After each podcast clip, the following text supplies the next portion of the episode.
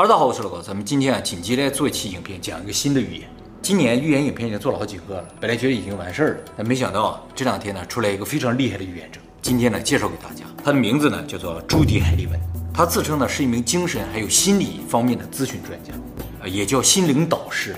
不过呢我了解了一下他的工作内容，他其实呢和我们平常意义上的一种心理医生是不一样的，他呢是通过通灵和遥视的能力呢来帮助他人进行心理辅导。这个听起来更厉害一些。那当然了，一般的心理医生看不到你的心里边，他能看到。能遥视。对，所以啊，严格意义上来说，他应该算是占卜师或者通灵师。这个和我们以前讲那个阿南德是不一样的。阿南德是靠古印度的占星术自己算出来的，他是靠个人能力，属于超能力的范畴。那么关于通灵和遥视这种超自然能力啊，以前虽然我们讲了很多了，但是以后呢还会专门做影片给大家讲解的啊。为什么说我紧急啊？因为他预言这个事儿啊要发生了。这个朱迪啊，在去年十二月五号的时候，在自己的官网上啊发了一篇关于二零二二年的预言，预言了整个世界将会在二零二二年的一个走向。这个预言很长，包括政治、经济、文化、娱乐，甚至名人方方面面，什么都有。那么他最近受到关注的这个点呢，就是国际形势这个部分。他说啊，俄罗斯呢将通过军事实力来挑衅乌克兰，并粉碎乌克兰加入北约的企图。说了这么句话啊，这句话啊，现在来看的话，一点违和感都没有。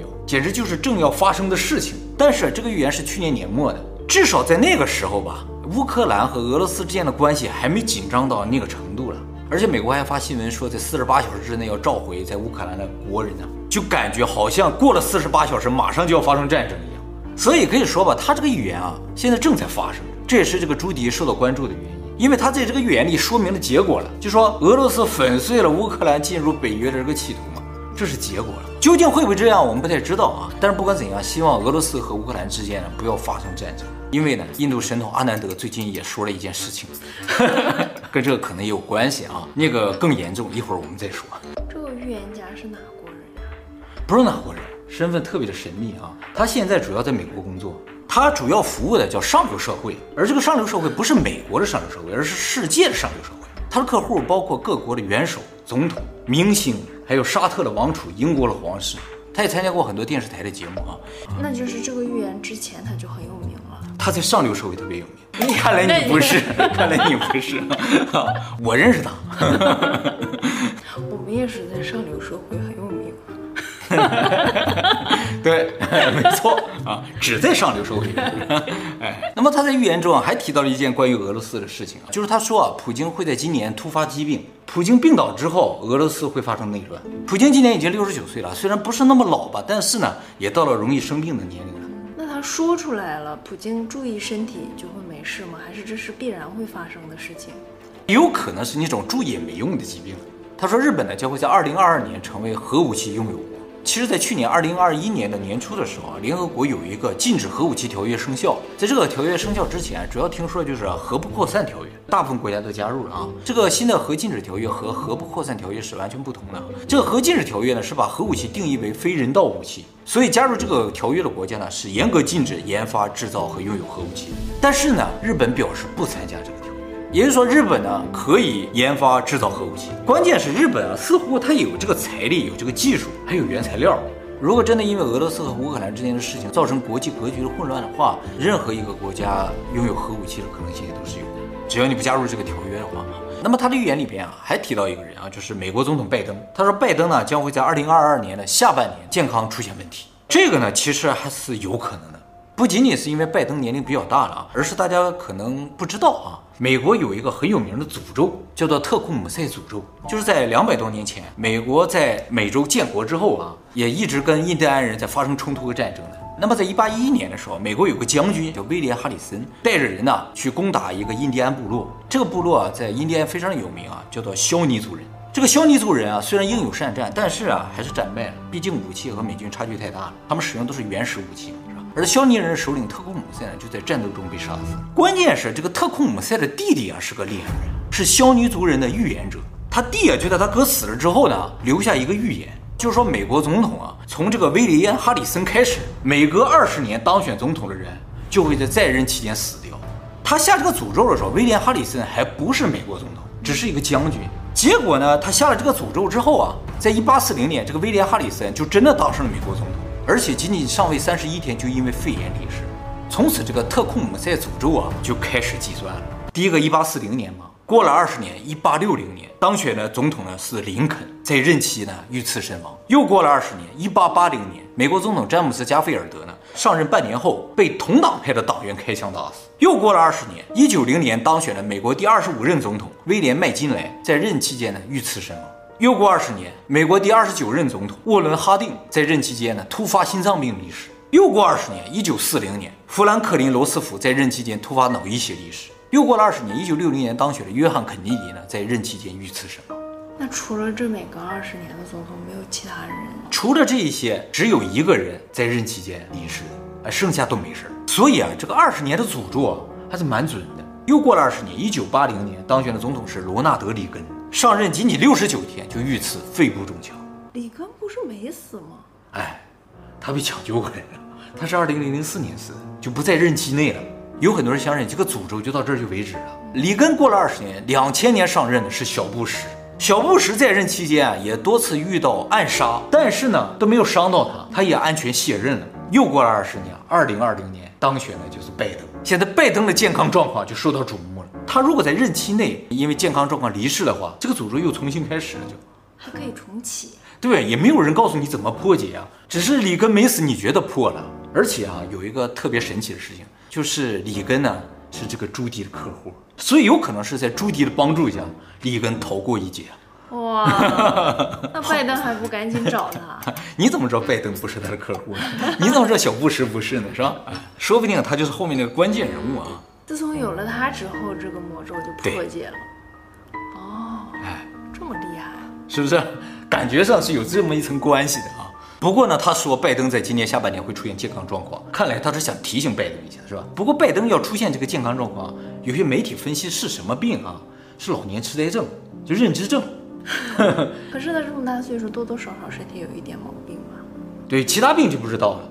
但如果是认知症的话，也有可能提前离职。就说总统不能有认知症，临时换人的话，美国政局也会发生动荡了。那么刚才给大家介绍几个他的预言，都不到他总预言的百分之五了。大家有兴趣的可以到他的官方主页去看一下。他这个预言啊，和其他预言是有一个非常不一样的地方，就说的都特别的具体，特别的详细。他说经济上涨百分之五，这个下降百分之三，这都这样预言的，就感觉啊，看上去不像是看预言，而是在看新闻稿啊。拜登告诉他的，有可能啊，有点看一种国际分析专员分析的一些报告。那看来真的是服务于。上流社会，对，什么信息都有。奥斯卡哪个影片会得奖，他都知道。他奥斯卡目前就是最佳电影奖的预测准确率达到百分之九十以上。是吗？就是这么厉害啊！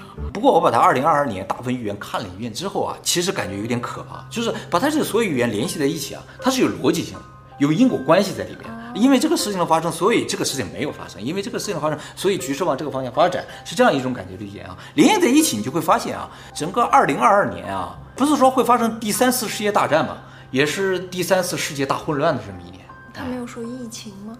他说了，他说二零二二年呢将会是一个全新的世界，一个重新塑造的经济，人们将改变他们长期以来的信念，以适应一个试图恢复正常的新社会。那就是说世界没有正常，只是我们去适应它了。对，一个全新的世界。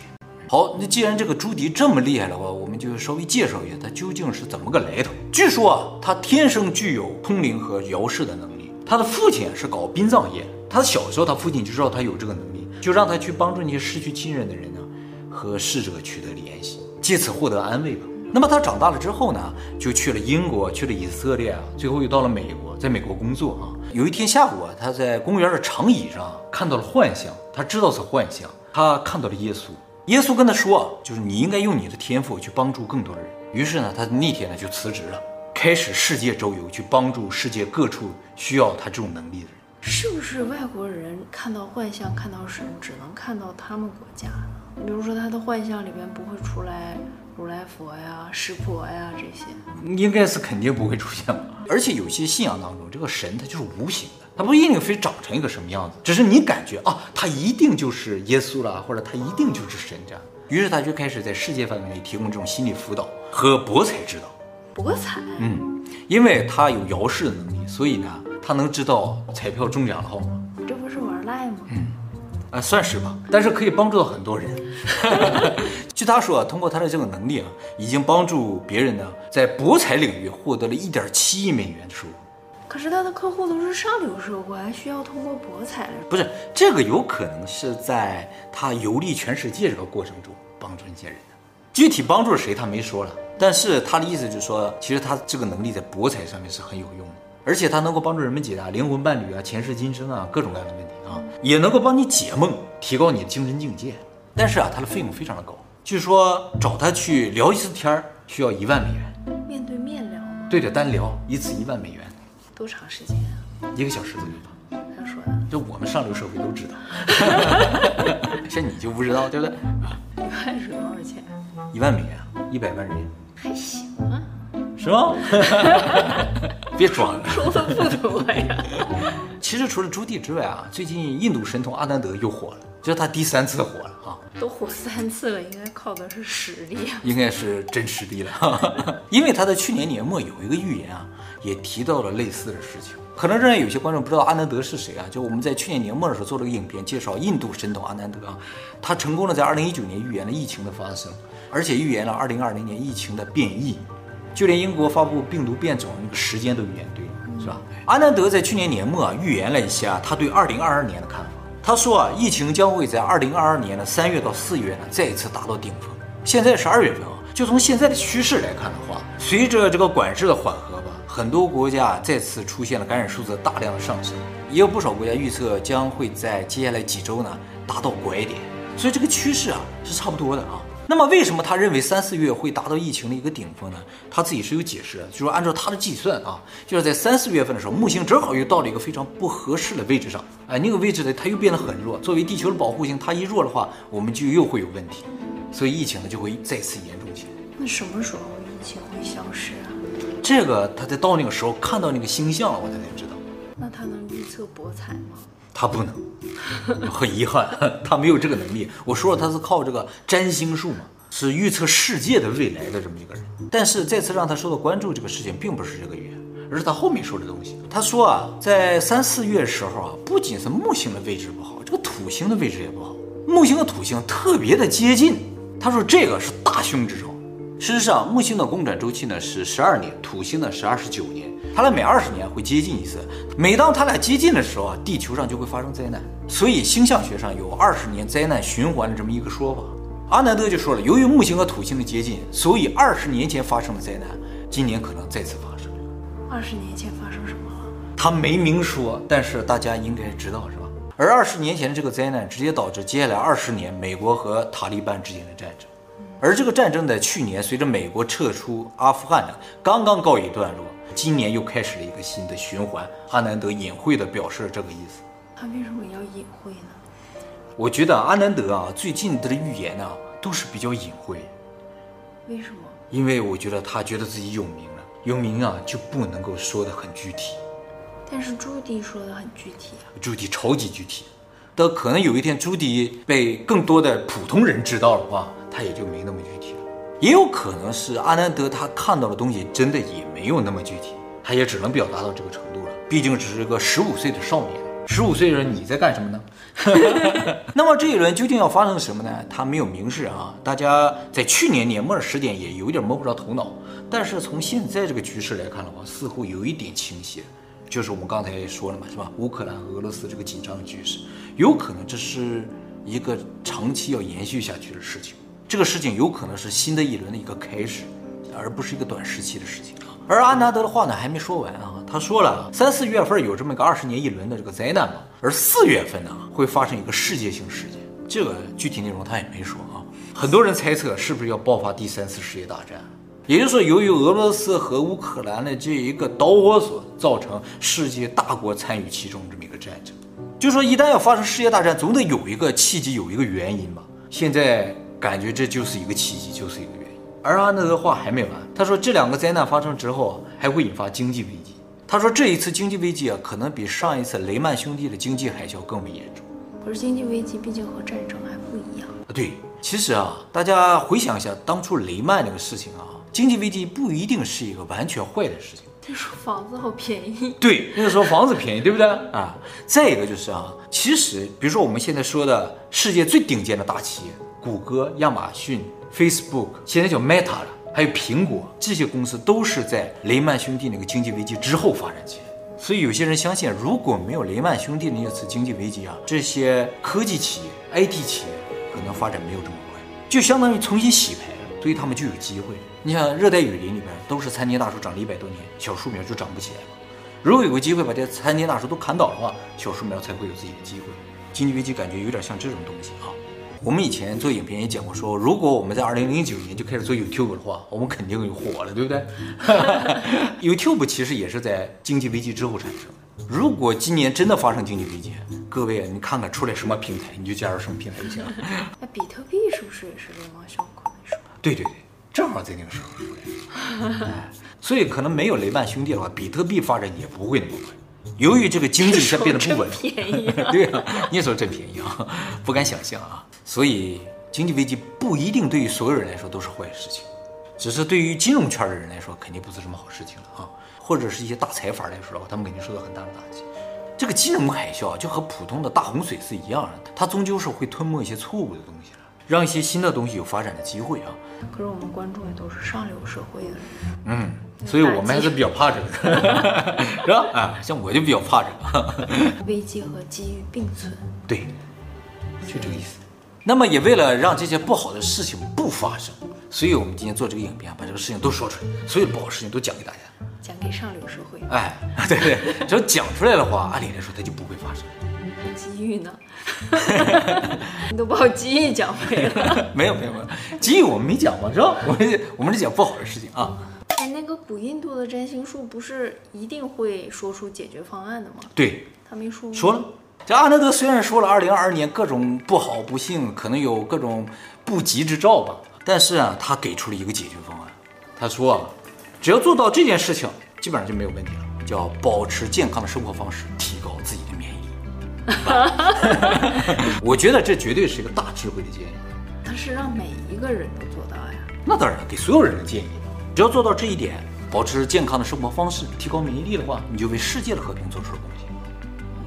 那他服务上流社会都是指通灵呀，嗯、不是语言呀？你不知道是不是啊？你等进入我们这个圈儿，我再告诉你。上流社会，你不用老打听了，先交一万块钱，我给你联系联系啊。不在我们这个圈儿里边，还老问我们圈儿的事儿。这个圈儿。